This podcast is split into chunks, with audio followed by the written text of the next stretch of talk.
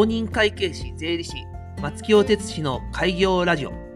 このチャンネルでは税理士として開業してからの姿や考えたことを発信します。皆様の参考になれば幸いです。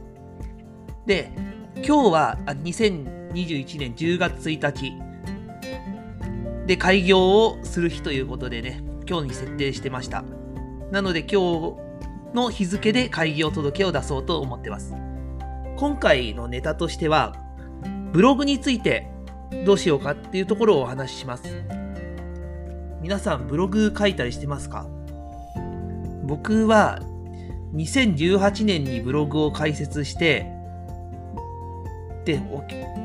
ブログを見る人の何がの役に立つために何を書けばいいかっていうのはずっと迷ってたんですね。で自分の経験を書けばそれがある人にとってはとても役に立つ内容になるっていうのでそういった視点で、まあ、自分の状況とかを書いてみたんですがターゲットがよくわかんないしその書くこともなかなか一個一個書くのが大変なんですよ。一つのブログのネタに1週間かかったり書くだけでもそうですねエネルギーがめちゃくちゃいる今だってこれからその文章を書くことにエネルギーは使うけれどこれをなんか1日数時間毎日使うっていうのはなかなか厳しい。けれどこれからはそう2日に1回とかそのレベルではブログを書きたいなと思ってるんですね。でその内容として今考えているのは税務の知識をシンプルに伝えるということ。あの、税金の話って、本当は結構細かいんですね。本当はというか、まあ細かそうだとは思うと思います。例えば相続で の話と話をして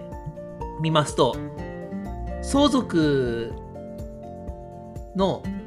相続人っていうのがいるんですね。相続人っていうのもいろいろ規定が決まっていて、それを一個一個話すだけで時間が終わっちゃいます。5分に設定してるんですが、それでも収まりきれないと思います、条件を。ただ、話したい内容としては、例えば相続で保険金を使うと相続税が節税になるよっていうレベルの話を実際に理解してもらえばいいかなと思ってます。それを、そのレベルの話を、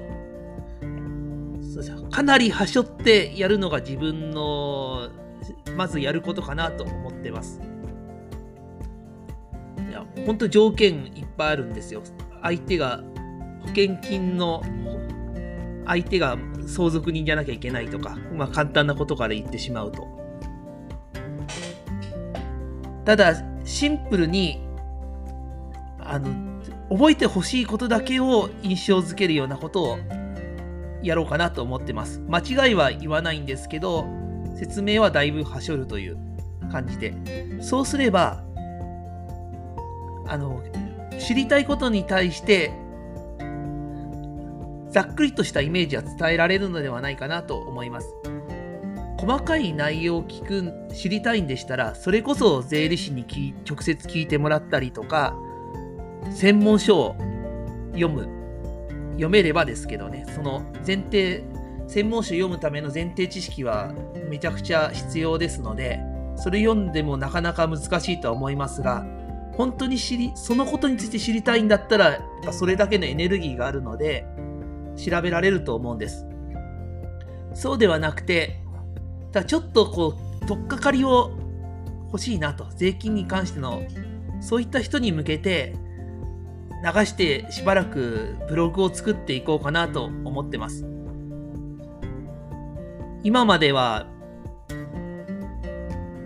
もう毎日ブログに関わろうと思ってもできなかったんですが、この音声配信と同じように日々のルーチンにしてやっていこうと思います。では、今日も頑張っていきましょう。